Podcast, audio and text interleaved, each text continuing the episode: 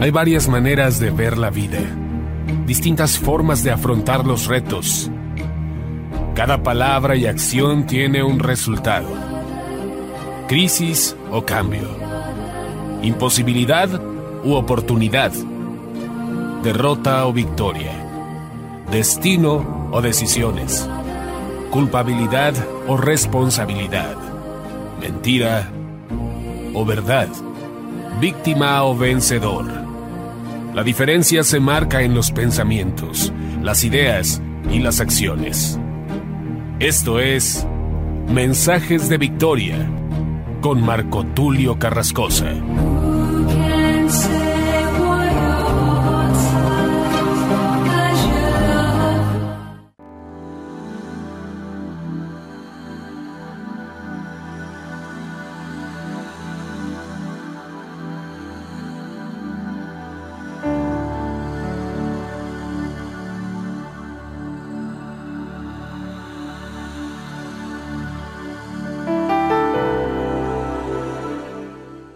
Bendiciones a todos, es una gran alegría poderles saludar nuevamente a través de la radio y a través de internet. Hoy estoy muy contento, muy entusiasmado. Estamos en la segunda serie titulada Entendidos en los tiempos. Y hoy voy a compartirte el episodio número 10 con un título muy apasionante, muy interesante, que deseo que te sea de mucha bendición. A este episodio lo he titulado tiempos difíciles, tiempos de oportunidad. A veces pensamos que los tiempos difíciles son tiempos de calamidad, son tiempos para que nos vaya mal, pero los tiempos difíciles también tienen un lado bueno. En los tiempos difíciles hay oportunidades. Por esto el título, Tiempos difíciles, tiempos de oportunidad, episodio número 10 de la serie Entendidos en los tiempos. Voy a compartirte algunas palabras claves, vamos a recorrer algunas frases de pensadores, pero sobre todo vamos a ir a la escritura. Antes de esto quiero que hagamos una breve oración para que sea Dios quien nos guíe, quien nos use y sobre todo que la palabra que vamos a compartir produzca un impacto en las mentes, en los corazones para bendición y vida eterna. Oramos al Señor. Padre amado, te doy gracias en el nombre de Jesús por tu presencia, por tu palabra, por todo lo bueno que tú eres con nosotros. Estoy convencido de que tú estás con nosotros. Estoy convencido y estoy agradecido, Padre, porque no solamente nos acompañas, sino que además nos guardas, nos bendices. Hoy te pido, Padre, que esta palabra traiga bendición a los oyentes. Bendíceme a mí como mensajero, como predicador. Bendice mi mente, mis labios. Usa mi vida con poder y con gloria. Y bendice a cada persona, los que escuchan, los que escuchan por primera vez, los que escuchan a diario estos mensajes, los que están conectados a través de las redes sociales. Cada palabra que compartimos que tiene el propósito, Señor, de edificar. Que cada palabra pueda traer una lluvia de bendiciones.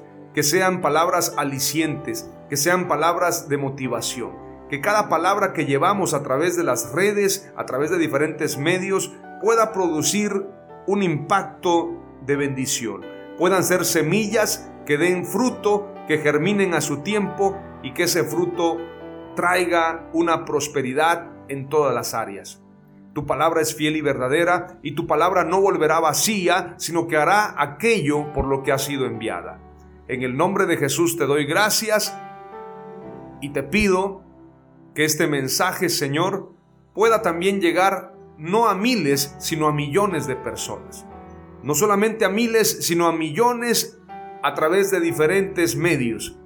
Que este mensaje corra como un río. En el nombre de Jesús, amén. Hoy quiero compartirles algunas frases, algunos pensamientos de hombres que vivieron diferentes crisis. Cuando hablamos de tiempos difíciles, hablamos de crisis. Y al hablar de tiempos difíciles, hablamos también de tiempos de oportunidad. En las crisis hay oportunidades. La palabra crisis significa una situación grave y decisiva que pone en peligro el desarrollo de un asunto o un proceso. También significa situación difícil de una persona o una cosa. Cuando hablamos de crisis, hablamos de cuestiones difíciles, cuestiones complicadas, decisiones que tenemos que tomar en momentos dificultosos. Estos momentos dificultosos tienen el ingrediente de traer ansiedad, de traer preocupación a las mentes, a los corazones. Sin embargo, no porque haya llegado un momento difícil o un momento dificultoso, tú vas a tener un pensamiento equivocado de las cosas. Es cierto que cuando estamos en ansiedad, en alerta, en preocupación, no pensamos de manera correcta. Por esto algunos pensadores, algunos escritores dicen, respira profundamente, relájate y luego toma decisiones. Hay otra frase que dice, primero existo, después pienso. Tiene que ver también con esa cualidad para tomar decisiones. Por esto, las personas que están acostumbradas a trabajar en altos niveles, en momentos difíciles saben qué hacer saben qué decisiones tomar, llevándolo a todos los ámbitos, al fútbol, al deporte. Hablemos del boxeo, hablemos del el básquetbol, hablemos de los atletas, pero también en el ámbito político, en el ámbito gubernamental, en el ámbito empresarial. Es importante que las personas tengan una templanza y una mentalidad sin prejuicios para poder tomar decisiones correctas. Es decir, tener un amplio criterio para tomar decisiones en medio de la crisis. Hay gente que no tiene esa cualidad, esa facultad. Hay personas que sufren desmayos, se atan ante una situación difícil. Y es de comprenderse. Toda situación complicada trae estrés, trae ansiedad, trae preocupación. Pero yo quiero llevarte a otra panorámica en el momento difícil. Cuando hablamos de tiempos difíciles, tenemos que observar la otra panorámica y observar que hay tiempos de oportunidad, que hay tiempos de paz, que hay tiempos de bendición en medio de cualquier circunstancia. Enfoquémonos entonces a la paz, enfoquémonos a la alegría, enfoquémonos a la libertad. En momentos difíciles, en momentos complicados, no claudiquemos. No nos rindamos. No nos desanimemos. Porque en un momento difícil, en un momento de prueba, puede ser también para nosotros la oportunidad de construir y de llegar más lejos. La crisis, los tiempos difíciles son necesarios, son importantes, son estaciones que de alguna manera todos y cada uno de nosotros hemos de pasar. Los desiertos son necesarios, son estaciones de la vida que en algún momento vamos a enfrentar, pero el propósito del desierto no es hundirte, no es que perezcas, sino es fortalecerte para que tú alcances el éxito. Las crisis, los tiempos difíciles también son necesarios para que en esos momentos, en esos tiempos, tomemos buenas decisiones y tengamos más oportunidades. Voy a leerte el significado de la palabra crisis en su etimología griega y quiero que puedas ver este gran significado para que entendamos mejor lo que queremos transmitir sobre lo que verdaderamente es una crisis, un tiempo difícil y todo lo que podemos aprovechar de él. Crisis, originalmente la palabra se deriva del verbo en griego antiguo krinein, cuyo significado es juzgar para tomar una decisión y cuyo sustantivo crisis significa juicio, decisión. Según Steve James Bennett, Crisis es un proceso de transformación en el que no se puede mantener el sistema antiguo. Prácticamente, si lo vemos de esta manera, la crisis nos lleva a tomar buenas decisiones que son necesarias para ya no tener el mismo estado o el mismo estatus donde nos encontrábamos. Hay gente que acostumbra mantenerse en un status quo, en una posición acomodada y no quieren cambiar ni quieren salir de allí porque les parece correcto lo que tienen, lo que han logrado. No aspiran a llegar a más, no aspiran a soñar más, porque son personas que se quedaron en ese estatus. Entonces cuando llega la crisis, no saben qué hacer, porque estuvieron siempre acomodados a un cierto sistema. En momentos como estos de la historia, en esta pandemia global que ha cambiado la vida de mucha gente en cuanto a su manera de trabajar, en cuanto a su manera de comunicarse, en cuanto a su estrategia empresarial, en cuanto a las estrategias de evangelismo, en cuanto a la manera de hacer política, en cuanto a las elecciones. Usted vio las elecciones en Estados Unidos, fueron totalmente diferentes. Entonces, en medio de las crisis tenemos que aprender a tomar decisiones, a hacer juicios correctos, a juzgar en nuestra mente lo que es correcto y lo que no lo es, tomar juicios y decisiones sensatas. Por lo tanto, las crisis no son enemigas, las crisis en realidad son necesarias para tener mejores y mayores oportunidades. Te voy a compartir algunas frases de algunos pensadores. Vamos a leer la siguiente. Dice, la crisis se produce cuando lo viejo no acaba de morir y cuando lo nuevo no acaba de nacer. Bertolt Brecht. Hay otra frase, sin crisis no hay méritos, es en la crisis donde aflora lo mejor de cada uno, porque sin crisis todo viento es caricia. Albert Einstein. En la crisis, sé consciente del peligro, pero reconoce la oportunidad. John F. Kennedy.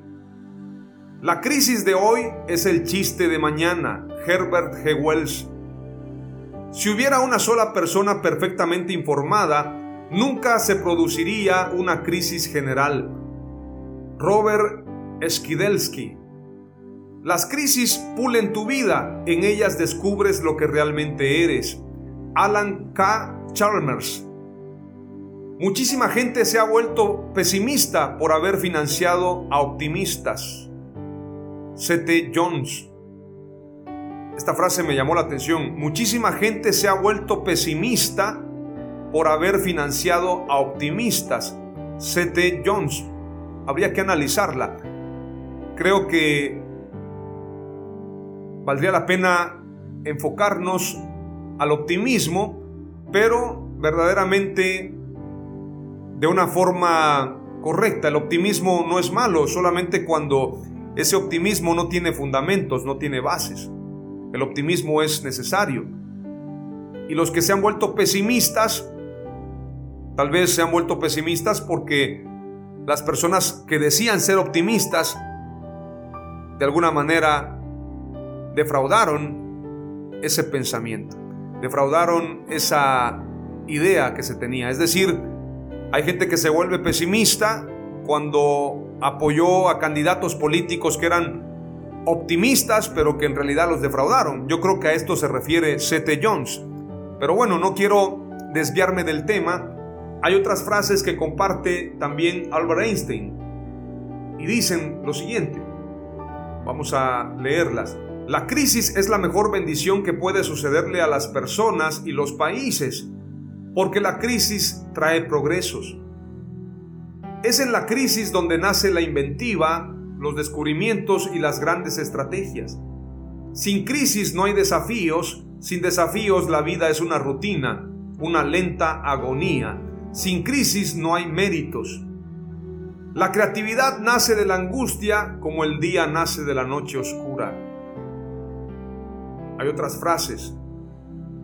Una persona que nunca ha cometido un error, nunca ha intentado hacer algo nuevo. No pretendamos que las cosas cambien si siempre hacemos lo mismo. Son frases de Albert Einstein. La verdadera crisis es la crisis de la incompetencia.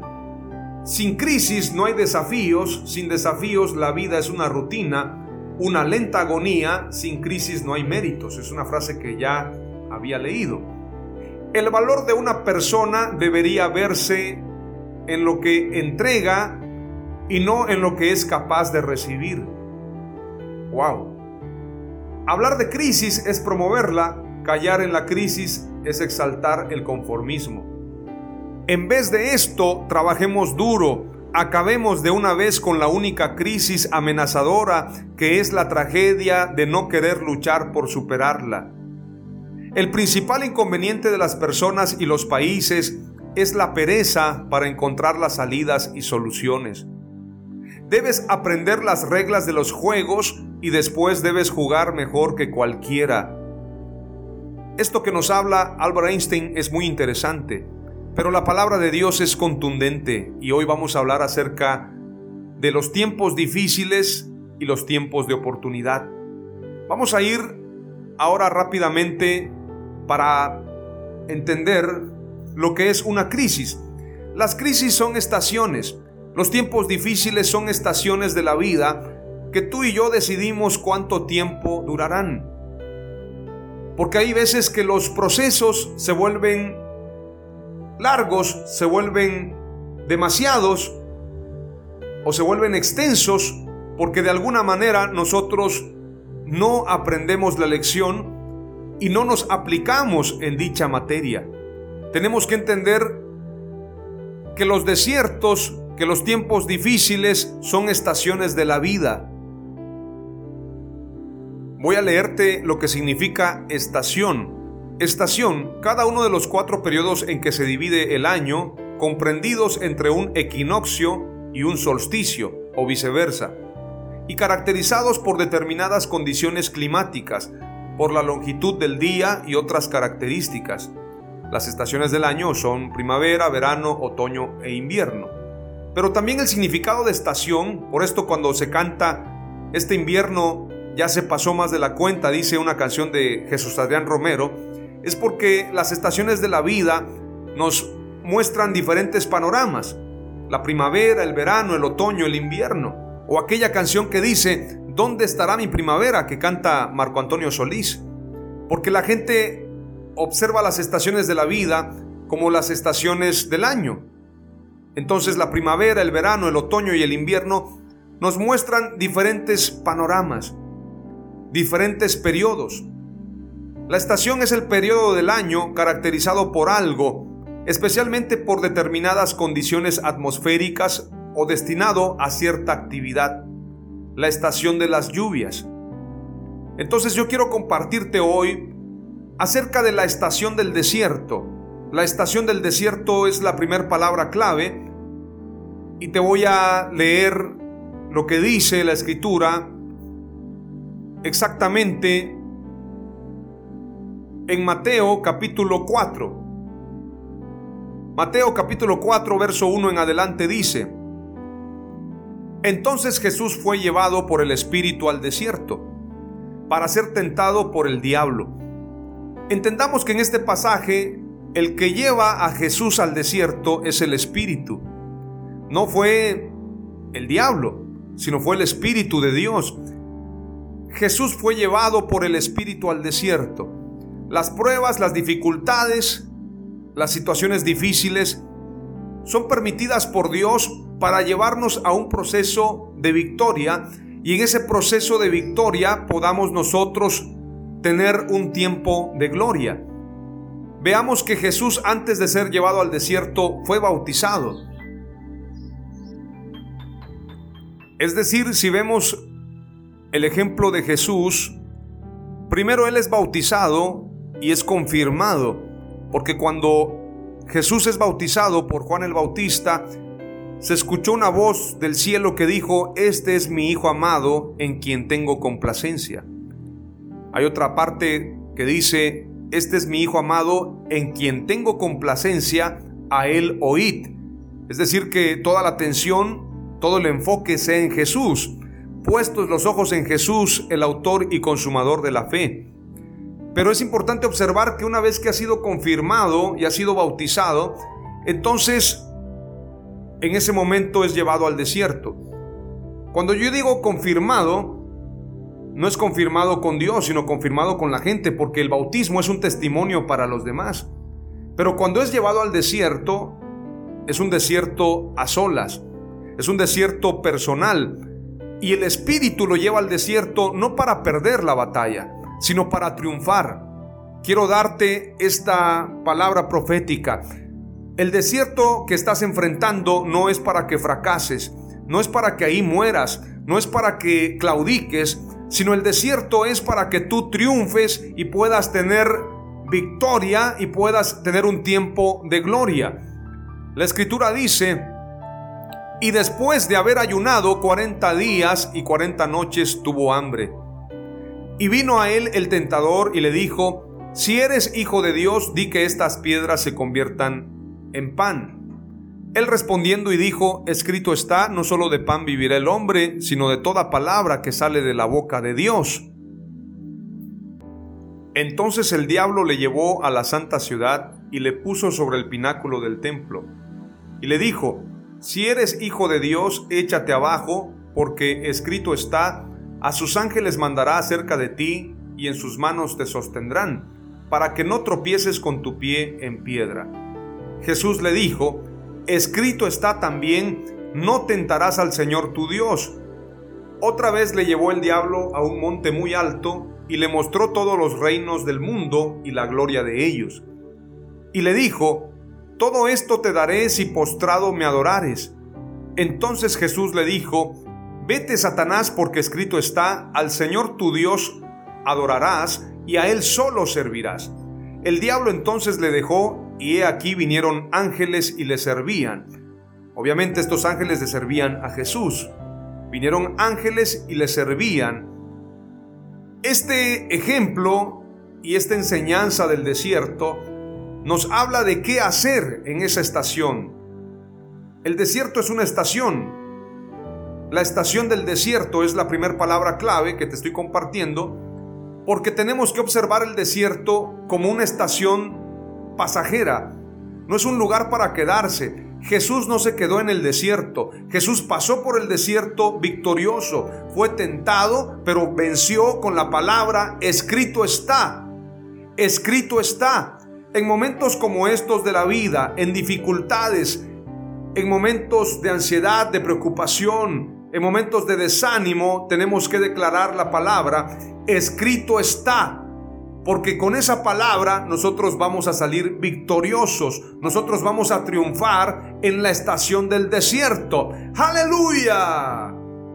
Dios está con nosotros en el desierto y si Él nos llevó a una situación desértica, a una situación de desierto, es porque vamos a vencer.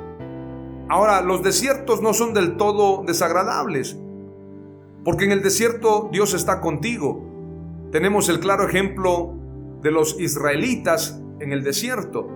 Aunque el desierto era complicado, en el desierto tenían nube de día, columna de fuego de noche, y tenían también el maná del cielo y el agua de la roca. Es decir, no les faltaba nada. Aún en el desierto, que era un lugar de paso, a ellos no les faltó nada porque Dios es Dios todopoderoso en cualquier circunstancia de tu vida. Por lo tanto, no veas el desierto como un lugar de muerte, desolación y tristeza, sino como un lugar de paso, un lugar de oportunidad y un lugar de victoria. Aleluya.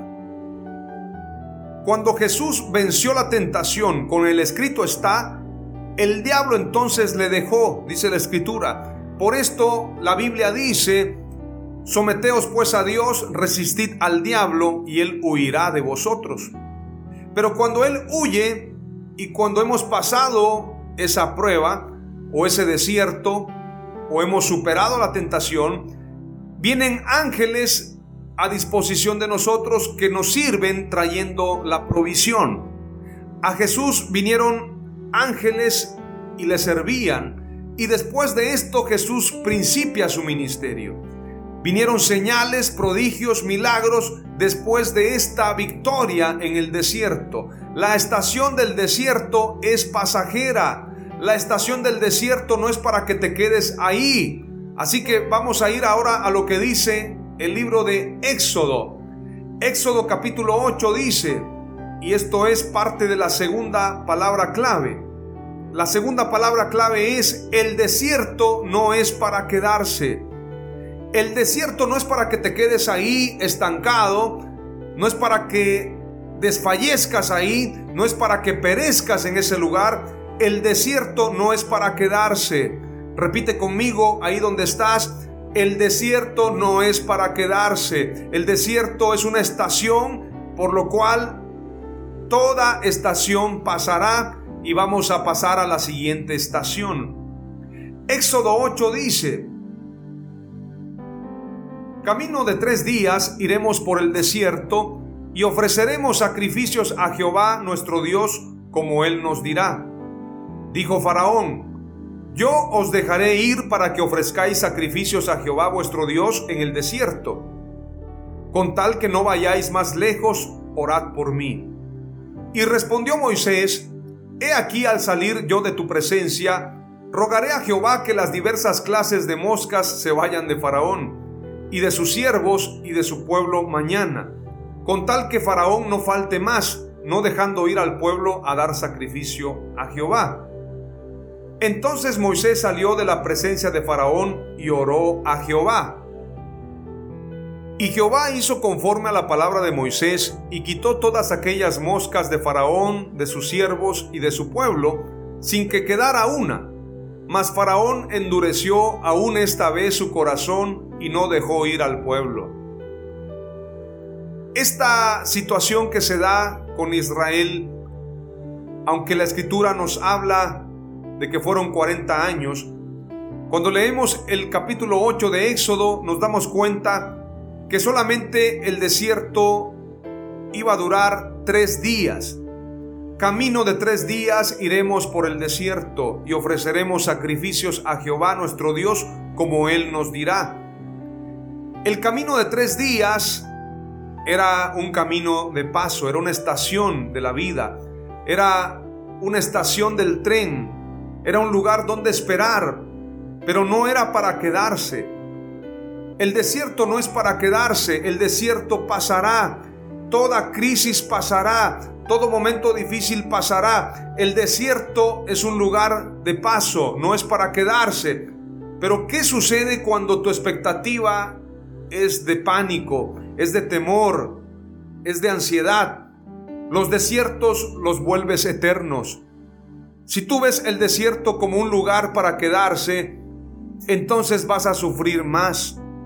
Entonces te vas a angustiar mucho más y no vas a tener la oportunidad de disfrutar ese tiempo de oportunidad. Así como las estaciones del año la primavera, el verano, el otoño y el invierno tienen un tiempo de duración, así el desierto es un lugar de paso y es una estación que tiene inicio y tiene final. Entonces si tú te encuentras en un desierto, quiero motivarte a que no claudiques, a que no te rindas, a que no te desanimes, a que mires más allá del desierto, más allá de la prueba, más allá de la dificultad, más allá de la situación complicada, de la situación difícil, veas tu tierra prometida, veas la bendición de Dios, veas de que Dios va a ayudarte, veas que Dios quiere impulsarte, veas que Dios quiere llevarte a otro nivel, a otra estatura, a otro lugar, veas que Dios está contigo y que no va a abandonarte, no va a dejarte, como dice la escritura en Isaías 43. Ahora sí dice Jehová, creador tuyo, oh Jacob, y formador tuyo, oh Israel. No temas porque yo te redimí, te puse nombre, mío eres tú.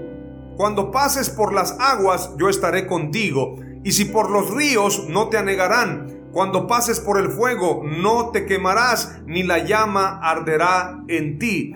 porque yo Jehová, Dios tuyo, el Santo de Israel, yo soy tu Salvador, a Egipto he dado por tu rescate, a Etiopía y a Seba por ti. Porque a mis ojos fuiste de gran estima, fuiste honorable y yo te amé. Daré pues hombres por ti y naciones por tu vida. No temas porque yo estoy contigo. Del oriente traeré tu generación y del occidente te recogeré. Aleluya.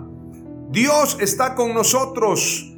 No temamos. No tengas temor, Dios está contigo y Él hará maravillas, Él hará prodigios, Él hará señales y Él no te dejará solo.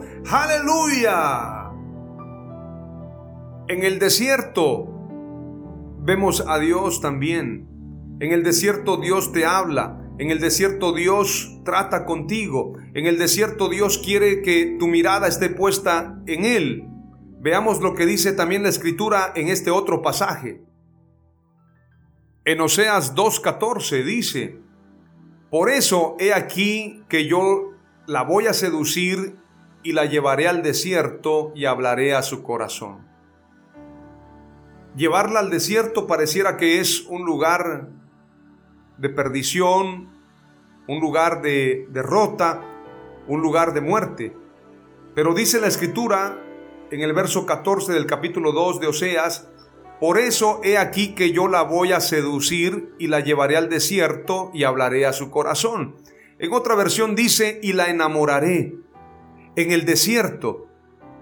El desierto es un lugar para encontrar a Dios, para conocerlo.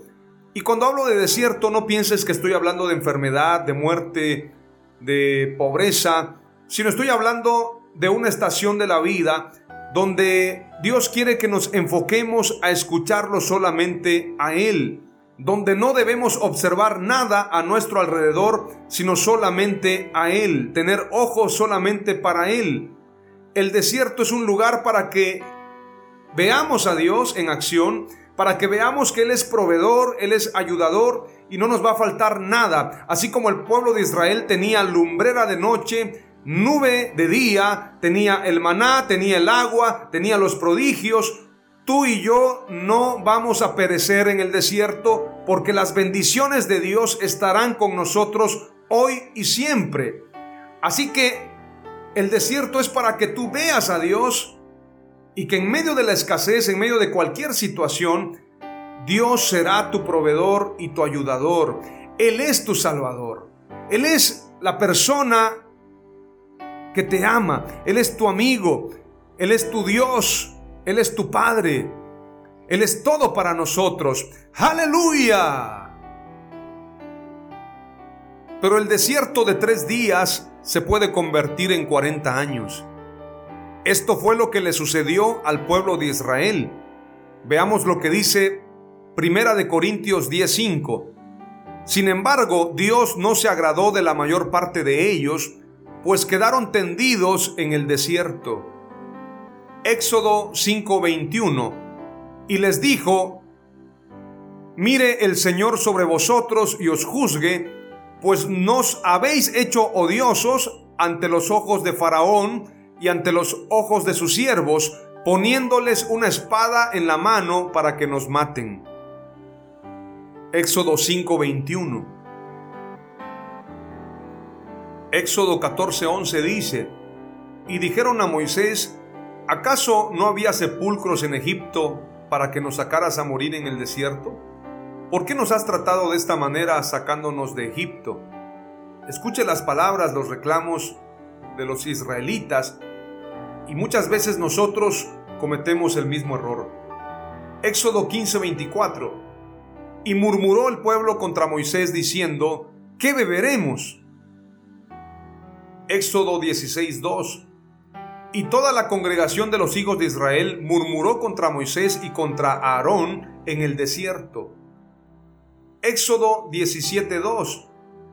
Entonces el pueblo contendió con Moisés y dijeron, Danos agua para beber. Y Moisés les dijo, ¿por qué contendéis conmigo? ¿Por qué tentáis al Señor? Éxodo 17:3. Pero el pueblo tuvo allí sed, y murmuró el pueblo contra Moisés, y dijo, ¿por qué nos has hecho subir de Egipto para matarnos de sed a nosotros, a nuestros hijos y a nuestros ganados? Éxodo 17:7 Y puso a aquel lugar el nombre de Masá y Meriba por la contienda de los hijos de Israel y porque tentaron al Señor diciendo, ¿está el Señor entre nosotros o no? Mire qué palabras tan fuertes y tan desafiantes declaraban los israelitas para con Dios y para con Moisés. Éxodo 32.1 Cuando el pueblo vio que Moisés tardaba en bajar del monte, la gente se congregó alrededor de Aarón y le dijeron, levántate, haznos un Dios que vaya delante de nosotros. En cuanto a este Moisés, el hombre que nos sacó de la tierra de Egipto, no sabemos qué le haya acontecido. Ellos se enfocan a la idolatría en lugar a la fe de Dios. Números 11.1. Y el pueblo comenzó a quejarse en la adversidad a oídos del Señor, y cuando el Señor lo oyó, se encendió su ira, y el fuego del Señor ardió entre ellos y consumió un extremo del campamento. Tenemos que cuidar lo que hacemos en el desierto, en esa estación de la vida, tenemos que decidir si queremos un desierto o queremos un Canaán, si queremos adversidad o prosperidad, si queremos maldición o bendición, si queremos el mal o queremos el bien, si queremos cosas del maligno o queremos al Espíritu Santo. Tenemos que decidirlo y en el desierto se da esa decisión.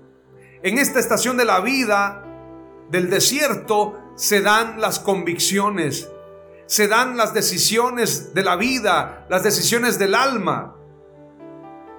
Qué lamentable lo que dice la escritura en estos pasajes que acabo de leerte.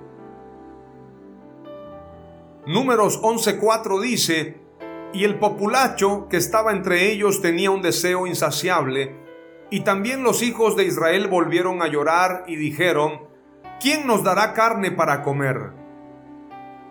¿Le parece familiar esto? Un pueblo que exige milagros, un pueblo que exige resultados, un pueblo que le exige a Dios de manera mediocre. Tenemos que analizarnos, porque el pueblo de Israel tentó a Dios en el desierto y no escaparon. Nosotros podemos cometer el mismo y grave error si no entendemos qué se debe de hacer en el desierto cómo tenemos que comportarnos. No es un tiempo de pedir para la carne, sino de pedir para el espíritu. ¿Quién nos dará carne para comer? reclamaban ellos, de manera infantil, de manera mediocre y de manera inmadura. Así nos vemos nosotros cuando le reclamamos a Dios en las estaciones de la vida. Tenemos que aprender a pasar el desierto conforme a la escritura y declarar, escrito está, no solo de pan vivirá el hombre, sino de toda palabra que sale de la boca de Dios. Aleluya. Declarar también, no tentarás al Señor tu Dios, no haremos cosas para demostrarle nada a nadie. No tengo que arriesgarme en nada, no tengo que demostrarle a nadie nada, porque yo no voy a tentar al Señor mi Dios. Bienaventurados los que sin ver creyeron. Yo no tengo que ver para creer, yo creo para ver. Aleluya. Y por último, declarar lo que dice la escritura. Escrito está, al Señor tu Dios adorarás y solo a Él servirás. Mi tiempo, mi vida y mi dedicación son solamente para Dios. Él es mi proveedor, Él es mi ayudador, Él es mi sanador, Él es mi Padre, Él es mi todo. Aleluya. Números 12.1 declara, entonces Miriam y Aarón hablaron contra Moisés por causa de la mujer cusita con quien se había casado, pues se había casado con una mujer cusita. Ellos hablaron contra Moisés por su mujer y esto fue grave. Toda murmuración trae consecuencias. En el desierto no hay que murmurar. En el desierto es mejor callar. Si no saldrá palabra de bendición de nuestros labios, mejor quedémonos callados. Números 14.2 dice, Y murmuraron contra Moisés y Aarón todos los hijos de Israel, y les dijo toda la congregación, ojalá hubiéramos muerto en la tierra de Egipto, ojalá hubiéramos muerto en el desierto. Qué lamentable palabra. Deuteronomio 9:7, acuérdate, no olvides cómo provocaste a ira al Señor tu Dios en el desierto, desde el día en que saliste de la tierra de Egipto hasta que llegasteis a este lugar, habéis sido rebeldes contra el Señor. Por esto vinieron juicios. Salmos 78, 41 declara, tentaron a Dios una y otra vez y afligieron al Santo de Israel. ¿Sabes cuál fue el mayor pecado de Israel en el desierto? La incredulidad. Porque ellos viendo los milagros, viendo las señales, no por causa de su fe, sino por la soberanía y la misericordia de Dios, ellos siempre tentaron a Dios y le reclamaron. Por esto nosotros tenemos que cuidarnos de no caer en ese grave error. Tenemos que ser sabios, no tentar al Señor nuestro Dios. En el desierto tenemos que mostrar fe. La incredulidad es un pecado. Porque el que no cree ya ha sido condenado, dice la escritura. El mayor pecado de Israel fue la incredulidad y por la incredulidad muchos se quedaron en el desierto y muchos perecieron en el desierto. Pero por la fe, los que creyeron conquistaron reinos, tomaron ciudades, entraron a Canaán, la tierra prometida, y pudieron establecerse. Por la fe, tú decides si quieres un desierto o un Canaán. ¿Qué es lo que tú quieres? Esa es tu decisión hoy. Hoy es el día de salvación. Si tienes fe o tienes incredulidad. ¿Qué es lo que tienes en el corazón? Yo declaro, mi casa y yo serviremos a Dios. Yo tendré fe. Voy a creer en Dios. Aleluya. Salmos 95, 9 dice, cuando vuestros padres me tentaron, me probaron, aunque habían visto mi obra es decir, habiendo visto las obras y maravillas de Dios, ellos declaraban palabras como las que leíamos hace un momento. ¿Está Dios con nosotros? ¿Está el Señor entre nosotros o no? Hacían esta pregunta a pesar de ver los milagros, a pesar de ver los milagros y las bendiciones de Dios. Por esto tú y yo tenemos que cuidar nuestra boca, no murmurar, no hablar incorrectamente. Y este mensaje no solamente es para ti, es para mí. Yo tengo que cuidar mis labios, mis pensamientos, porque estoy sirviendo a Dios, porque estoy predicándote el Evangelio. Tenemos que cuidar no solamente nuestros ojos, nuestras manos, sino nuestra boca, porque no contamina lo que entra, sino lo que sale.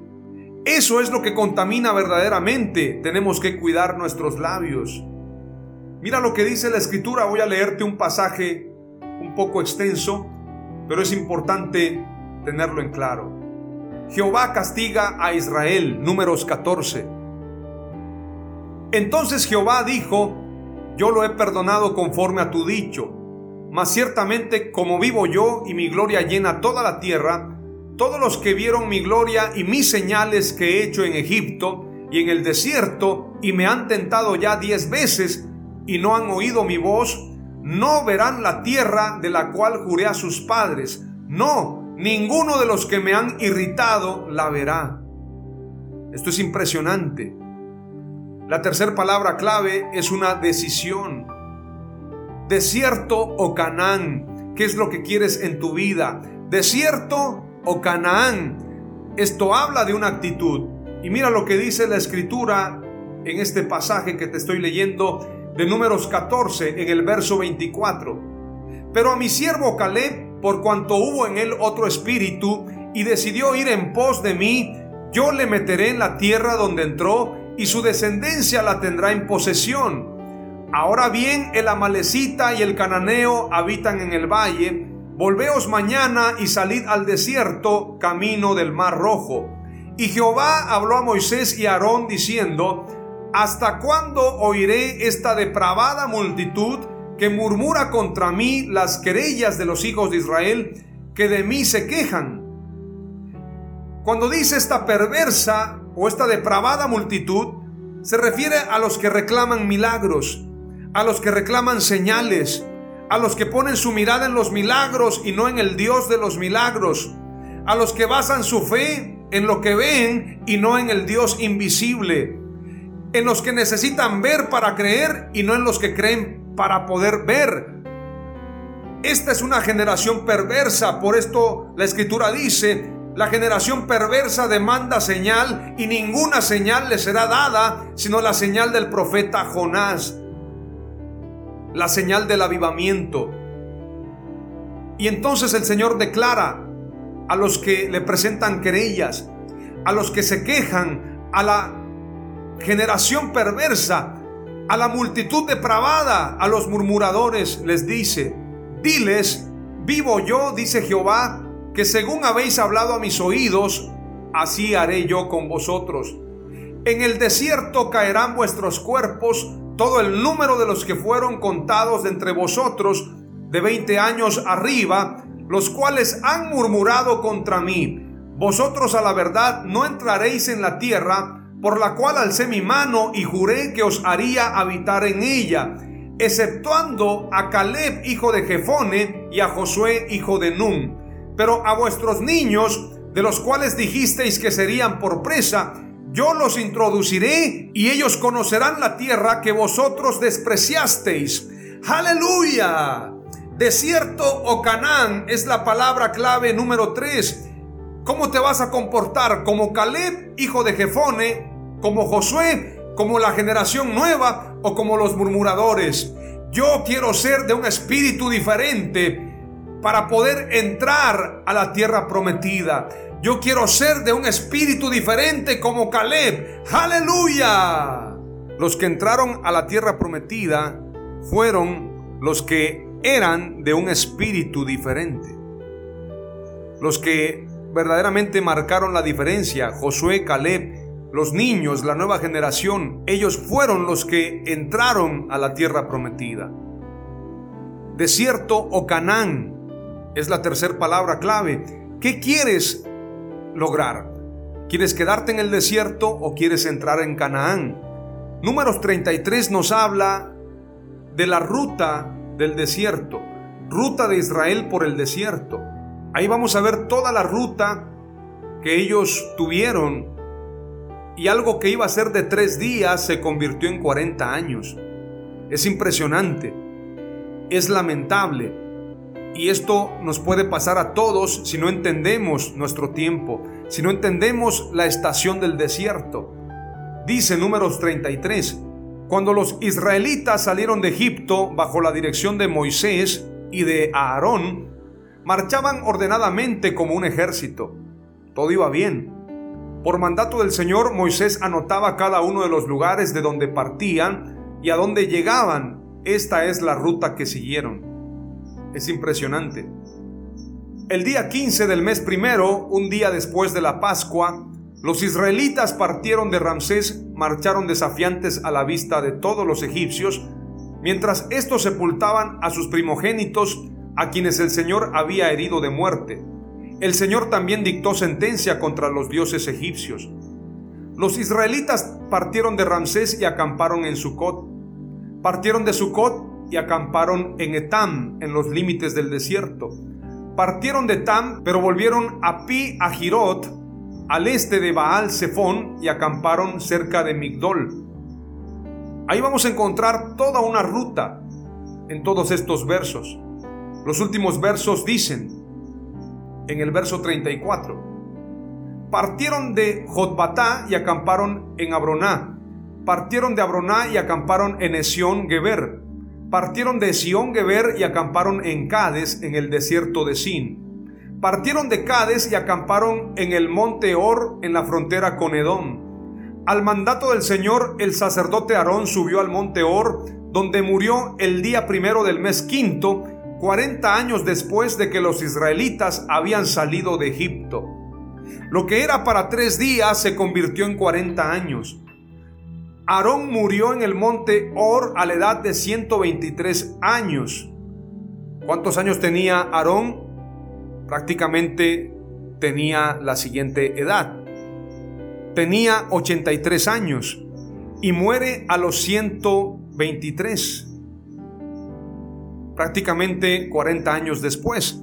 Lo que era para tres días se convirtió en 40 años a causa de la murmuración, a causa de una actitud incorrecta, a causa de la rebelión, a causa de la idolatría. Por esto tú y yo tenemos que tener cuidado. Si queremos el desierto, entonces vamos a estar en el desierto, murmurando, quejándonos, siendo incrédulos.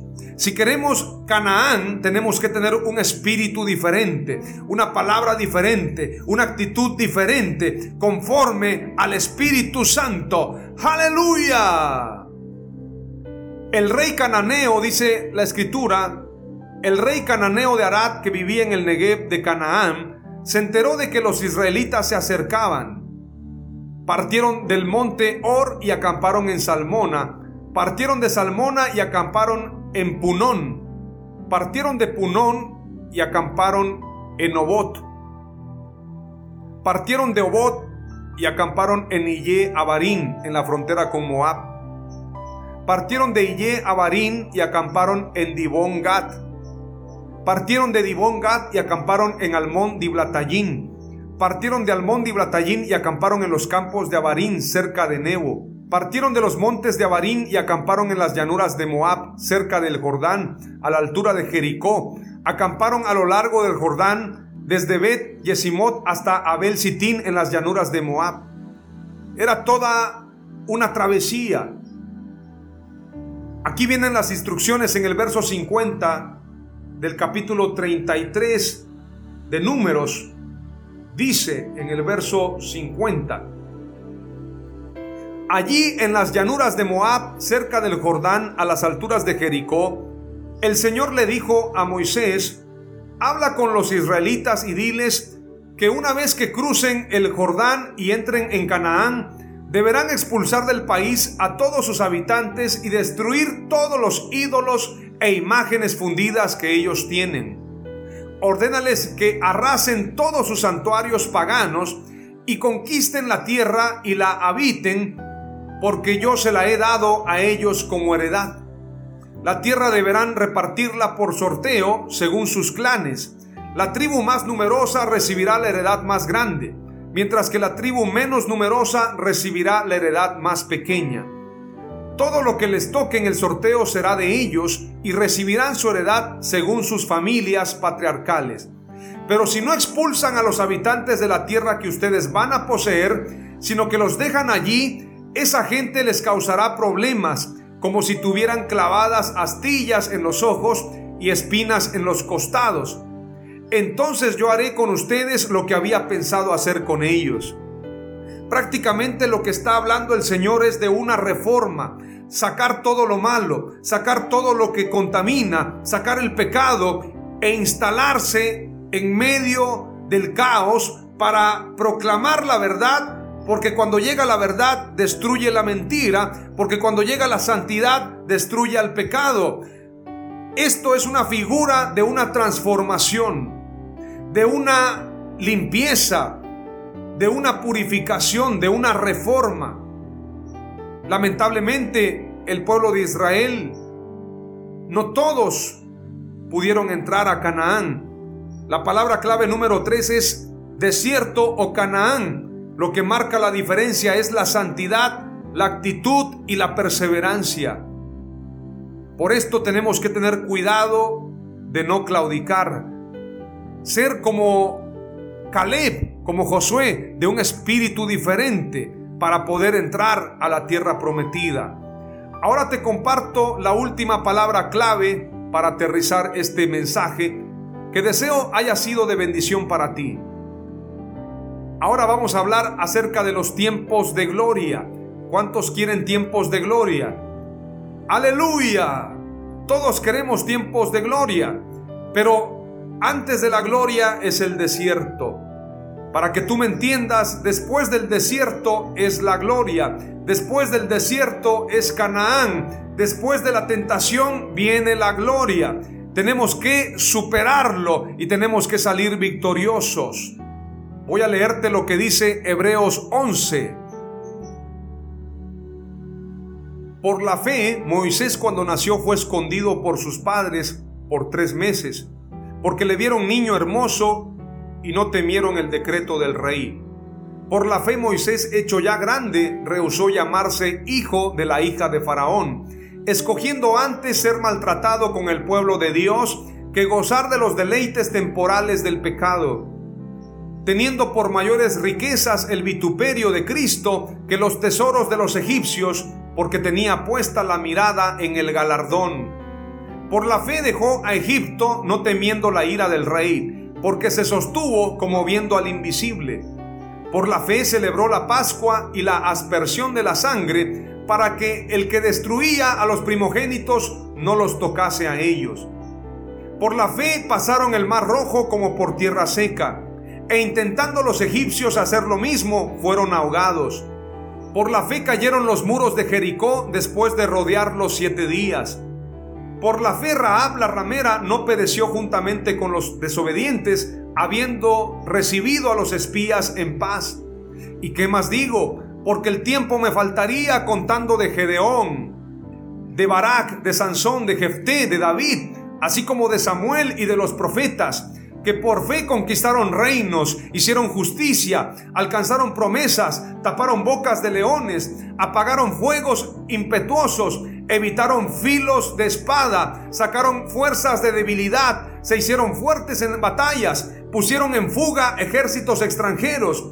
Las mujeres recibieron sus muertos mediante resurrección, mas otros fueron atormentados, no aceptando el rescate, a fin de obtener mejor resurrección. Otros experimentaron vituperios y azotes, y a más de esto, prisiones y cárceles. Fueron apedreados, aserrados, puestos a prueba, muertos a filo de espada. Anduvieron de acá para allá cubiertos de pieles de ovejas y de cabras, pobres, angustiados, maltratados, de los cuales el mundo no era digno, errando por los desiertos, por los montes, por las cuevas y por las cavernas de la tierra y todos estos, aunque alcanzaron buen testimonio mediante la fe, no recibieron lo prometido, proveyendo Dios alguna cosa mejor para nosotros, para que no fuesen ellos perfeccionados aparte de nosotros. Moisés que rechazó los beneficios, los placeres de Egipto, lo encontramos después en Marcos capítulo 9, lo vemos con Jesús, lo vemos en la gloria. Seis días después, dice la escritura en Marcos 9, seis días después Jesús llevó a Pedro y a Santiago y a Juan a una montaña alta donde estaban solos. Allí frente a ellos Jesús se transformó, se transfiguró, su ropa brilló y se puso más blanca que el blanco más puro. Estaban tan blancas sus ropas como ningún lavandero en el mundo podría blanquearlas y se les aparecieron Moisés y Elías hablando con Jesús. Pedro le dijo a Jesús, Maestro, qué bueno que estemos aquí. Permítenos hacer tres chozas, una para ti, otra para Moisés y otra para Elías. Aleluya. Moisés, que rechazó Egipto, ahora está en la gloria con Jesús, en la transformación, en la transfiguración. En Marcos capítulo 9 Mateo 17, 1 al 13 y Lucas 9, 28 al 36. Así que este es un tiempo de gloria. Aleluya.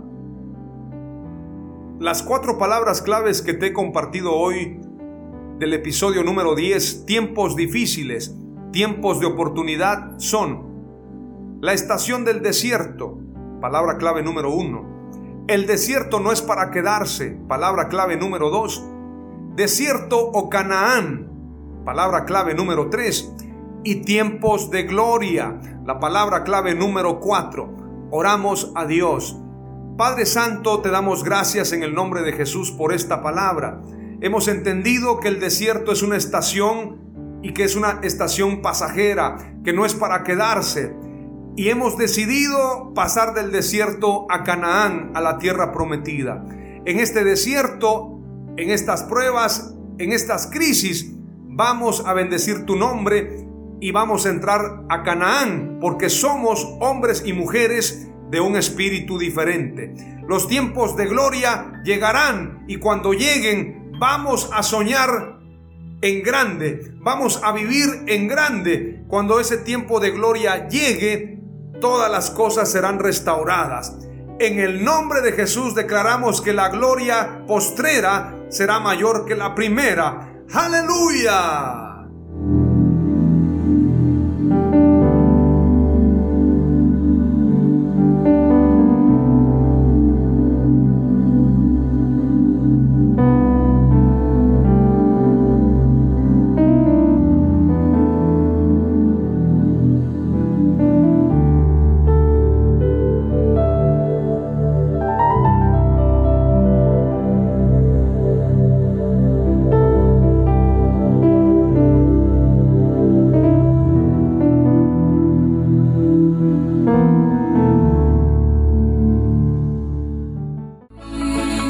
Fue Mensajes de Victoria con Marco Tulio Carrascosa. Gracias por escucharnos y seguirnos en nuestras redes sociales. Si deseas invitarnos a tu ciudad, escríbenos por inbox o al WhatsApp 961 66 882 99 961 66 882 99.